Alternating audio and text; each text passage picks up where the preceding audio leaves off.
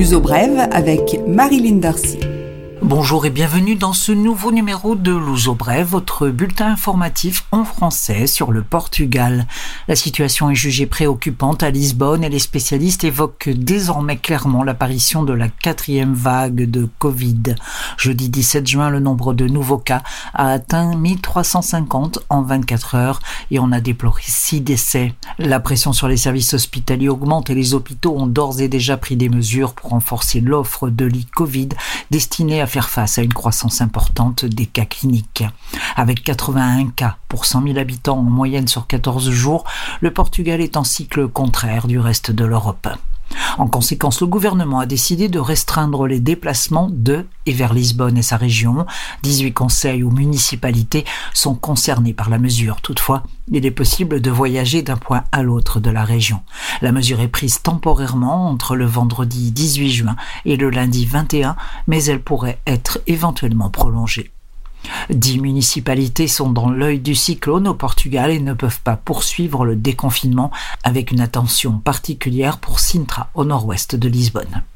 Selon les épidémiologistes, le variant Delta, connu comme le variant indien, serait désormais prédominant dans la société portugaise. Il est 60% plus rapide dans la transmission que les autres variants.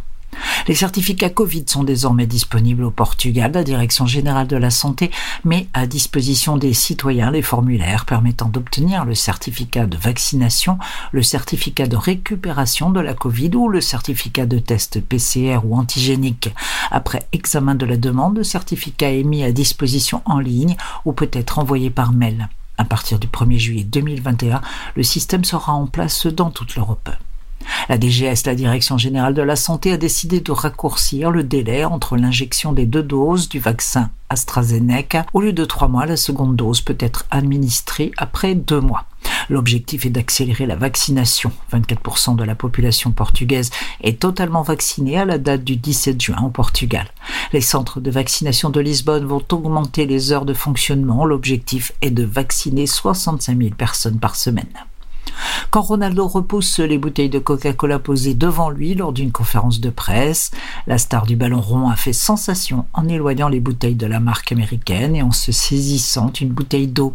Herbuté et sourire en coin, le footballeur a provoqué la chute de 1,6% du prix des actions de la célèbre marque de boisson. L'UEFA a dû se fendre d'un communiqué pour rappeler que le parrainage de la marque est essentiel pour la tenue de la compétition de l'Euro de football. Mais le message est passé, c'est de l'eau pour Ronaldo. L'uso brève, culture. La page culturelle et autres. Tout d'abord, allons à Loulé, au sud, où se tient une exposition de photographie intitulée Documenter l'Algarve intérieure. C'est un projet d'Eduardo Pinto et Laura Carlos.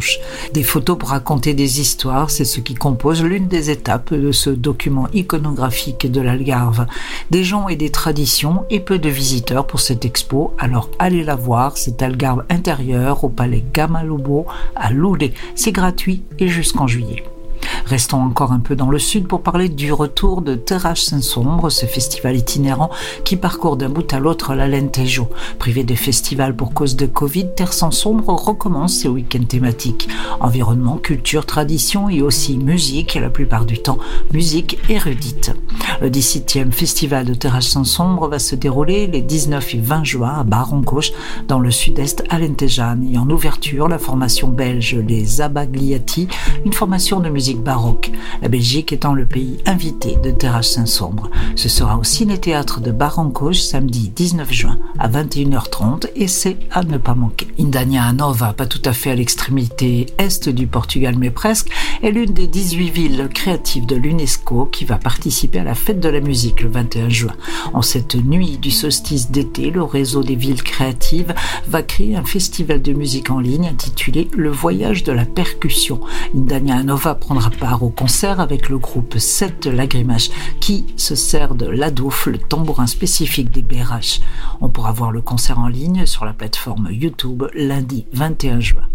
Et puis à Lisbonne, exposition des illustrations et photographies de Pierre Pratt, auteur et illustrateur de livres. Ce Québécois installé depuis longtemps à Lisbonne livre un regard très personnel sur la capitale, poétique et humoristique avec un brin de folie réjouissant. C'est à voir à la Lisbonne Galerie située au 123A de la rue Dona Estefania à Lisbonne. Ce Brève est maintenant terminé. Je vous retrouve la semaine prochaine pour une nouvelle édition du programme en français. D'ici là, prenez soin de vous et des autres.